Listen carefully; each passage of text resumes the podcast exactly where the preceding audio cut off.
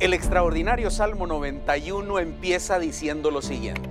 El que habita al abrigo del Altísimo morará bajo la sombra del Omnipotente. Diré yo al Señor, esperanza mía, castillo mío, mi Dios, en quien confiaré. Pero, pero empieza diciendo el que habita. No es el que tan solamente visita.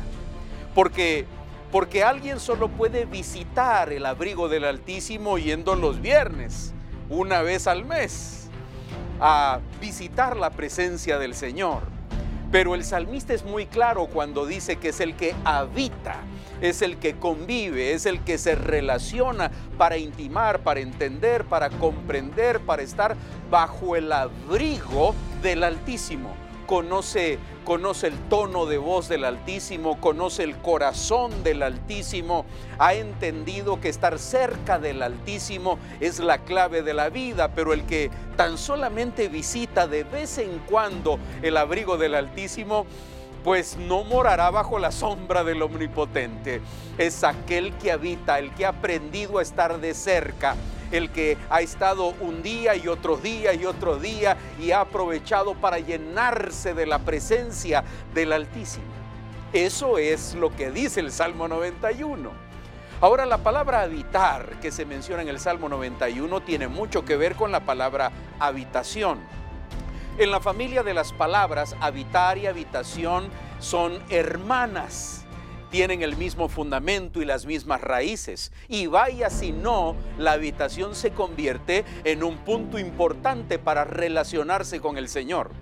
Cuando tú entras a tu habitación, cuando tú estás allá adentro, es más, Mateo capítulo 6 y versículo 6 dice lo siguiente, mas tú, mas tú cuando ores, cuando ores, entra en tu habitación y cerrada la puerta, ora a tu Padre que está en secreto para que aquel que ve en lo secreto, tu Padre, te recompense en público.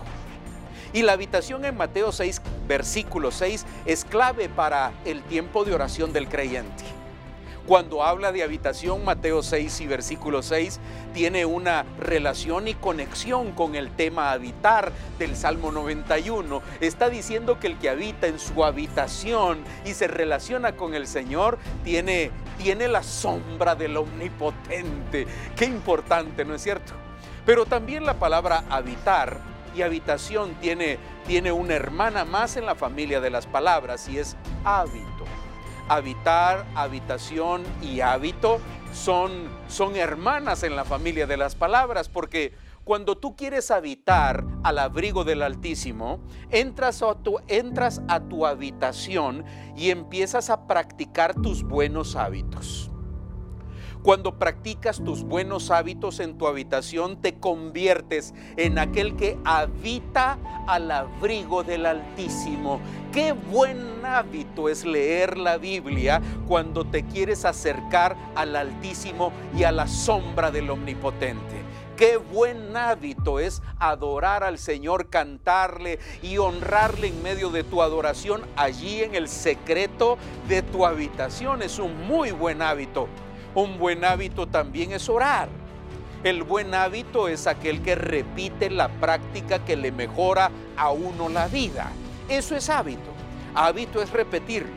Cuando tú lo repites, eres tú una persona que habita, que convive, que está al día a día bajo la, bajo la sombra del Omnipotente. Y eso es, eso es muy importante en esto de la relación con el Señor. Pero también la escritura en el capítulo 91 y versículo 1 del libro de los Salmos también dice lo siguiente. También habla sobre, sobre el abrigo del Altísimo y la sombra del Omnipotente. Y quisiera hablarte sobre el abrigo. El abrigo se usaba antiguamente para abrigarse por las noches porque en las noches en el Medio Oriente, donde se escribió el Salmo 91, había mucho frío. Entonces tenías que abrigarte. Pero al día siguiente, cuando empezaba el sol abrasador, necesitabas una sombra para estar tranquilo y en paz.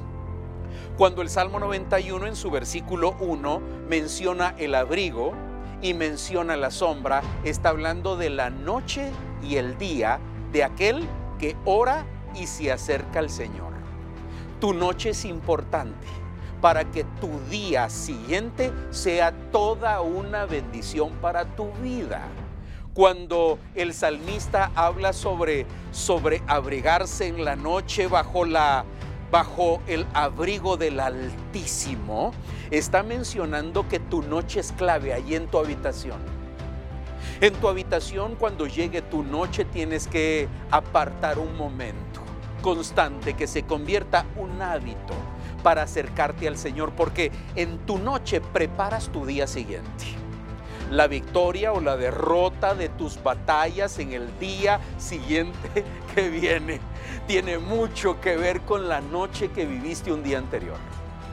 Si esa noche tú te desbordaste en adoración, tú oraste y hablaste con el Señor y te llenaste de la palabra, estás listo para que al día siguiente, cuando el sol esté en su momento más duro, tu batalla sea un momento difícil, estarás bajo la sombra, estarás bajo la sombra del omnipotente y allí diré yo, esperanza mía, castillo mío, mi Dios, en el cual he confiado.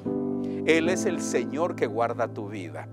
Él es tu paz en medio de las tribulaciones. Que el Señor llene de esta palabra tu corazón. Quiero orar por tu vida. Padre, en el nombre de Jesús. Hoy te pido, Señor, que el Salmo 91, especialmente el versículo 1, esté sobre nosotros, nos bendiga y también nos ayude a cambiar nuestra manera de practicar nuestra adoración y nuestra oración. Gracias, Padre, en el nombre de Jesús. Amén y amén. Que el Señor te bendiga.